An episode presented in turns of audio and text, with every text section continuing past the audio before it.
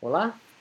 Vamos então dando continuidade ao nosso capítulo 5, um pouco mais longo, né? Mas é um capítulo importante que vem amarrando as nossas aulas anteriores, né? Esse aqui a gente fala de um assunto bastante é, delicado para o micro-universo do yoga, né? Para os yogis, para os praticantes, não tanto para os cientistas, né? Talvez para os cientistas que investigam yoga de uma forma terapêutica, curativa, secular, e para eles pensarem o yoga é, como nós vamos descrever agora, seja mais complicado, né? Porque eles vão precisar é, retirar esse, esse véu que nós vamos descrever agora aqui. Nós vamos falar do yoga moderno como uma nova religião em processo no Brasil. Podemos afirmar, assim, que desde a chegada de Vivekananda no Ocidente, em 1897, o yoga começou a ser percebido como um novo movimento religioso em andamento. Né? As, os, o, o, próprio texto de Vivekananda, o livro dele, né, que ele fala sobre yoga, o título dele é, é O que é religião?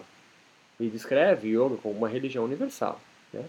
E atualmente, a partir da década de 90, os antropólogos e sociólogos já começam a investigar o yoga assim também. Elizabeth de Michelis, por exemplo, Susan Newcomb e Andrea Jain já fazem isso.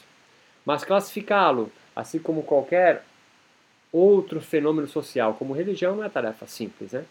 De Michelis, como vimos, definiu o yoga como uma religião secular de cura, Newcomb como uma religião mística e Jai uma prática religiosa corporal. Além disso, inúmeros trabalhos têm se esforçado em legitimar o yoga moderno como uma nova espiritualidade e não apenas uma atividade física ou terapia biomédica. A história do yoga como religião singular, desvinculada assim tanto do hinduísmo quanto da nova era, tem início a partir dos movimentos religiosos indianos, ainda no século XIX, e não por cientistas ou por é, é, ocidentais. Esse período, né, que a gente chama de renascença indiana, nós comentamos bastante no capítulo 1. De Michelis afirma que o movimento religioso Brahma Samaj, nascido nesse período indiano, né, por indianos, reforço, teria sido estupim para uma releitura moderna das escrituras vedantinas, dando início ao que a gente chama hoje de neo-hinduísmo ou neo-vedanta. Nesse movimento surge Vivekananda, porta-voz de um yoga já ressignificado pela fisiologia biomédica científica, com práticas rituais de cura e mensagens de religião universal. O yoga agora entra no seu período moderno da história e as implicações sobre a sua soteriologia e religiosidade serão mais profundas também. A proposta de salvação do yoga, né, soteriológica, continua viva, mas estudos indicam que precisou ser muito bem ajustada no seu transplante da Índia para o mundo moderno ocidental. Se na Índia pré-colonial britânica, ao longo de milhares de anos, yoga sempre foi descrito como um darshana hindu, ou seja, pertencente à religiosidade hinduísta, e em menos de 50 anos de contato com as sociedades urbanas ocidentais, no entanto, suas diretrizes salvadoras ou salvíficas foram é, é, consideravelmente transformadas. Klesha, Samadhi e Kaivalya, como a gente viu, veio adquirindo novos contornos e objetivos que, mesmo mais perspicaz, perspicaz, perspicaz gurus, guru Retirado por anos nas mais longínquas florestas e cavernas indianas, sequer em um dia vislumbrou em suas práticas meditativas. Observação da parte das descrições de Victor Tanner, por exemplo, sugere que o espaço liminar, um espaço transicional, o indivíduo no processo ritual é um não algo ou algo entre, pode ser ah, é, familiarizado aqui como samadhi. Samadhi seria o espaço liminar produzido é, pelas práticas corporais do yoga. O ritual do yoga, portanto, como representante yogico, se torna o entre-lugar de refúgio onde se possa vivenciar a cada aula de yoga, adquirindo discernimento, viveka, um gnose, um conhecimento espiritual, mas sobretudo uma sensação de estar em casa ou retornar ao seu equilíbrio no sentido de igualdade social, espiritual, psíquica e física.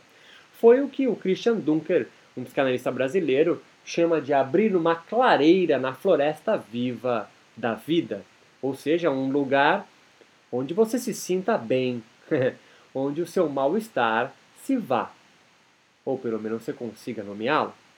Turner ressalta isso quando diz que na liminaridade o participante do processo ritual, abre aspas, não tem status, propriedade, insígnia, vestimenta secular, graduação, posição de parentesco, nada que possa distingui-lo estruturalmente de seus companheiros. A ideia é que durante a prática ritual do yoga, esse, é, é, essa condição de liminaridade seja alcançada, seja construída, seja edificada, é o samadhi. Tanner esclarece que, ainda que há um lugar onde as pessoas podem ser elas mesmas quando não desempenham papéis institucionalizados, quando perguntei aos jogos brasileiros sobre a causa do mal, quase em uníssono eles responderam como o falso papel que ocupam na sociedade, ou as máscaras que vivemos. O Caivalha poderia representar a libertação final destes papéis, pois para Turner a liminaridade representaria a mudança no ser.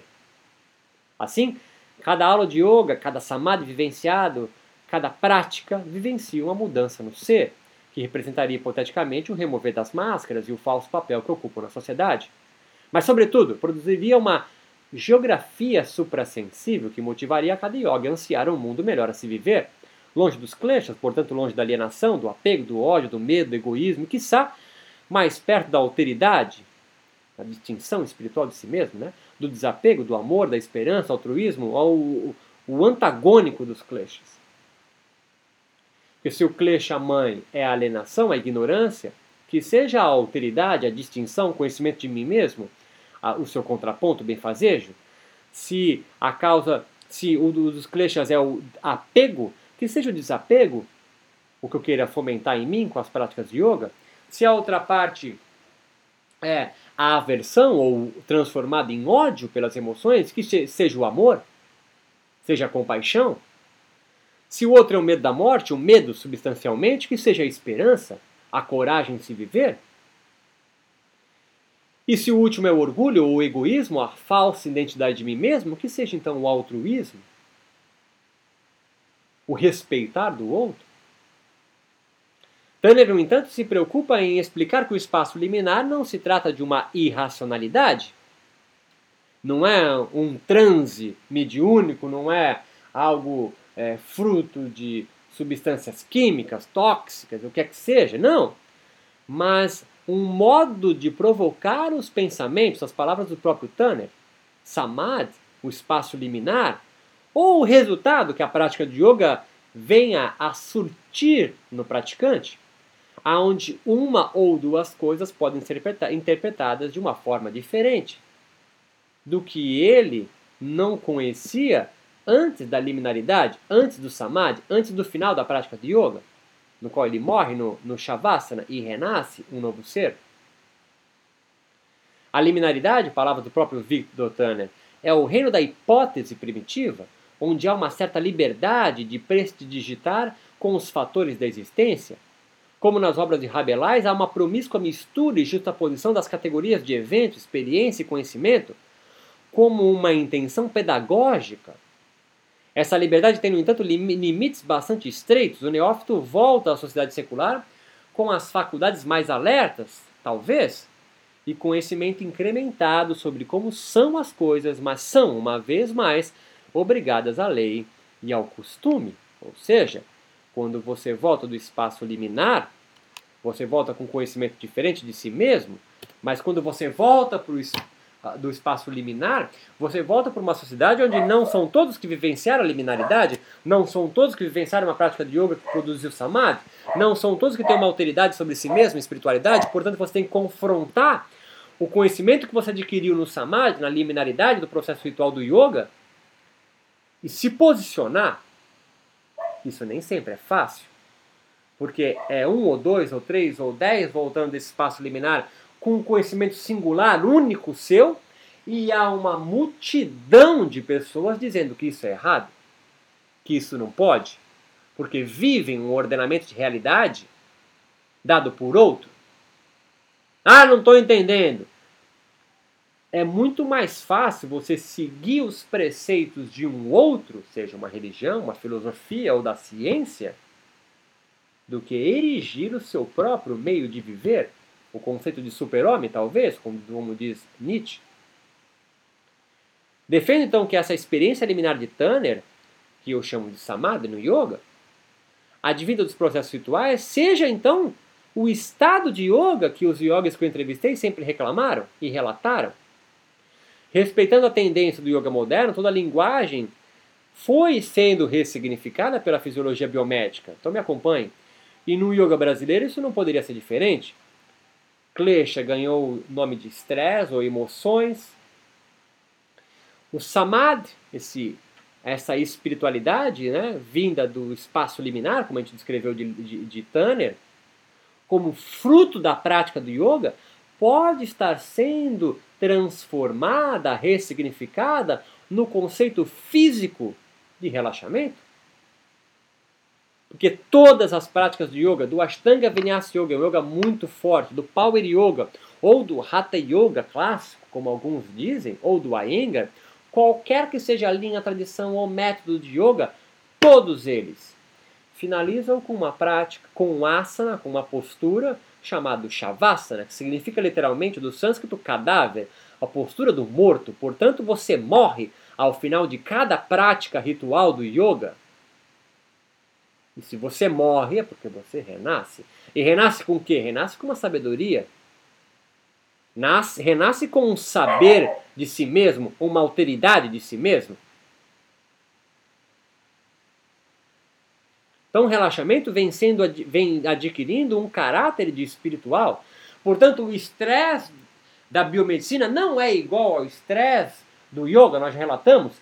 E o relaxamento produzido e demonstrado pela ciência, no final de uma prática ritual de yoga, não tem o mesmo conceito de relaxamento da biomedicina, de resposta, de relaxamento fisiológico. Sim, também tem, mas é mais.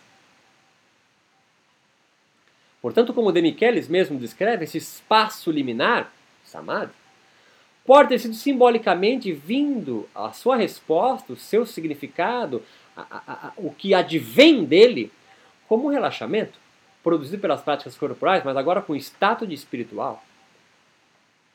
Acompanhe alguns relatos dos yogis que eu transcrevo novamente aqui embaixo para reforçar essa ideia.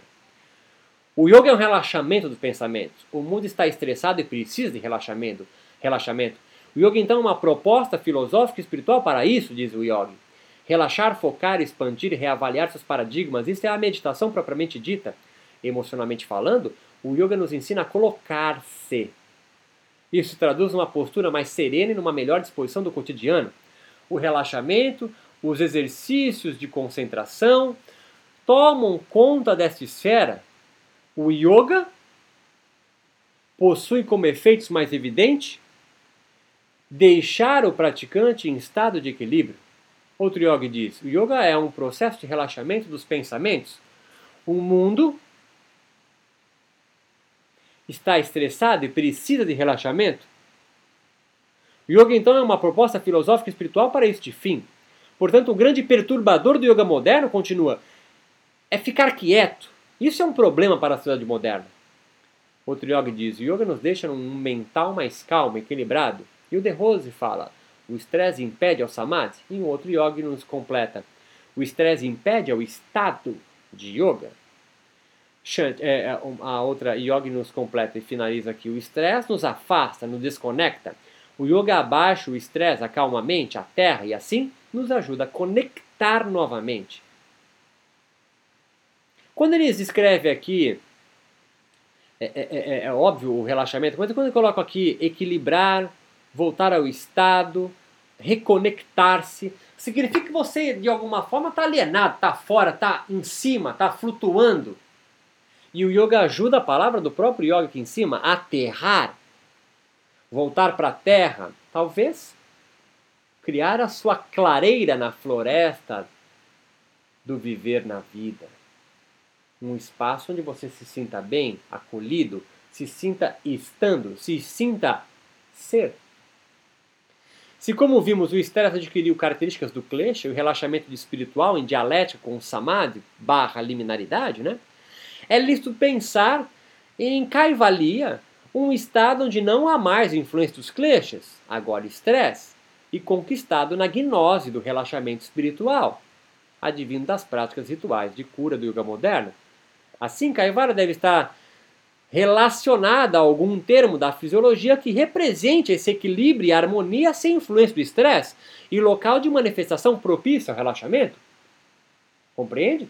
Se Kaivalya é algo conquistado a partir de samadhi, a partir de vivência do samadhi, que me traz viveka, me traz um discernimento, e sabemos que samadhi é um espaço transitório, portanto é, posso corroborar ele com o espaço liminar, e Caivara não, é o espaço atingir Caivara eu não retorno mais. Eu me livro do sofrimento aí. Então eu defendo a ideia que Kaivalya pode se denominar como uma espécie de homeostase divina. Homeostase como o estado onde estresse não mais me atinge. Como já apresentei o conceito de homeostase no primeiro capítulo, permito-me apenas relembrar que a homeostase é um estado ideal e nunca estabelecido definitivamente. Apenas na morte encontraremos um estado eterno de homeostase. Ela é então um, sempre um estado de eterna luta contra as forças contrárias na busca constante de reequilíbrio, de conectar-se. Portanto, se Kaivalya representaria a salvação, libertação espiritual do yoga moderno, Nada mais lícito pensar que no Brasil Kaivalya possa ter se transformado no conceito de homeostase divina, já que tudo é transformado e ressignificado pela fisiologia, podendo significar que os yogis brasileiros acreditam no fim do sofrimento, da dor, do mal-estar que os atormentam, no equilíbrio diário das forças contrárias que agem constantemente, tirando ele do relaxamento, levando ele para um momento de estresse. Em outras palavras, o yogi brasileiro pode compreender que o fim da sua dor só com a morte, pois na vida a batalha contra o mal é cotidiana. Essa religiosidade yoga brasileira pode ser encontrada nas narrativas dos nossos entrevistados quando revelam que o, o yoga é o viver o presente, reagir a algo negativo, pois nos tira do agora. Ou a prática no tapete funciona como um ritual para reequilibrar as energias do corpo que se desarmonizaram no dia a dia. Nenhum dos yogis entrevistados, por exemplo, demonstrou qualquer receio da reencarnação. Algo que bastante preocupante é um yoga indiano, por exemplo, que acredita que as suas ações neste mundo podem fazê-lo vir numa próxima vida como um inseto, por exemplo. O brasileiro não parece preocupar com isso, seu grande foco parece estar na resolução dos seus problemas neste exato momento. Outra característica que pode ajudar na compreensão do novo panorama social religioso brasileiro está na sua redução do aspecto errante, ou seja, é, na, na forma como ele pensa o yoga e a estrutura no qual enreda o yoga no Brasil? Um, um, um, mestrando é, é, em antropologia social, chamado Thales Nunes, mostrou no trabalho de 2008 que os indivíduos que atuam no micro-universo do yoga brasileiro têm se fixado mais em torno do seu professor ou líder de yoga do que antes. Isso evidencia o princípio que ele denominou de retorno à tradição, mas que poderíamos conceber como criação de maior vínculo com o mestre de yoga em desenvolvimento. Seria lícito supor que este poderá se configurar o caminho natural para a institucionalização das diversas tradições, escolas e métodos de yoga em estruturas religiosas mais estáveis, mais visíveis, similares ao da igreja, por exemplo. Se as religiões, sem exceção, surgem no seio de sociedades e são elas reflexos da maneira de viver de núcleos sociais específicos e concretos, talvez o yoga brasileiro possa vir a ajudar a responder o sofrimento de uma parcela de indivíduos devotados às suas crenças de alguma forma. O que eu quero dizer com isso é que toda religião ou espiritualidade nasce de um contexto social. Assim como os cristãos nasceram de um grupo de judeus, entre aspas, é, descontentes com a estrutura judaica dominante na época, em Jerusalém, e criou então a sua doutrina, criou seus ritos, se reestruturou em torno de apóstolos, discípulos então do seu mestre Jesus. Ou como, por exemplo, o islamismo, que entende Jesus, filho de Deus, para uma religião como apenas mais um profeta, assim como o seu líder, que é o último dos profetas, Mohammed, Maomé, Maomé, que então, em um outro contexto social, erigiu a sua própria doutrina, o Alcorão, para dar conta do que, Beto? Para dar conta do mal-estar, da angústia, da dor, do sofrimento daquele povo no qual ele fazia parte, assim como Jesus. Assim, é lícito pensar no yoga que é sustentado, que sobrevive num micro-universo social, político, religioso brasileiro, sobretudo nos grandes centros urbanos das grandes cidades brasileiras. Né? O yoga no Brasil não está na periferia, ele está nos grandes centros urbanos. Então, ele também deve responder às angústias, mal-estar, sofrimento espiritual de uma dada população. Por mais que o yoga possa ser visto dentro desse micro-universo como universal, isso não é único dele, toda religião se enxerga como universal. A Tupi-Guarani, se é que é, eu posso dizer chamar isso de religião, a, a, a, ao protestantismo, todas elas se entendem como universais. Assim, o que estamos aqui discutindo é que o yoga participando de um micro-universo social, político e religioso no Brasil, deve responder, deve surgir, deve se erigir, deve se encaminhar para dar respostas ao sofrimento deste povo, desta, desse, micro-universo. E é por isso que no capítulo é, 3 eu configurei muito o yoga no Brasil. E na próxima aula a gente entra então na paradoxalidade, na ambivalência que envolve os yogis brasileiros. Então eu vou fechar para nós tentarmos descobrir qual é o mal-estar, o sofrimento, a dor, a angústia, os sintomas que o yoga no Brasil quer sanar ao seu micro-universo yoga brasileiro. Até a próxima aula.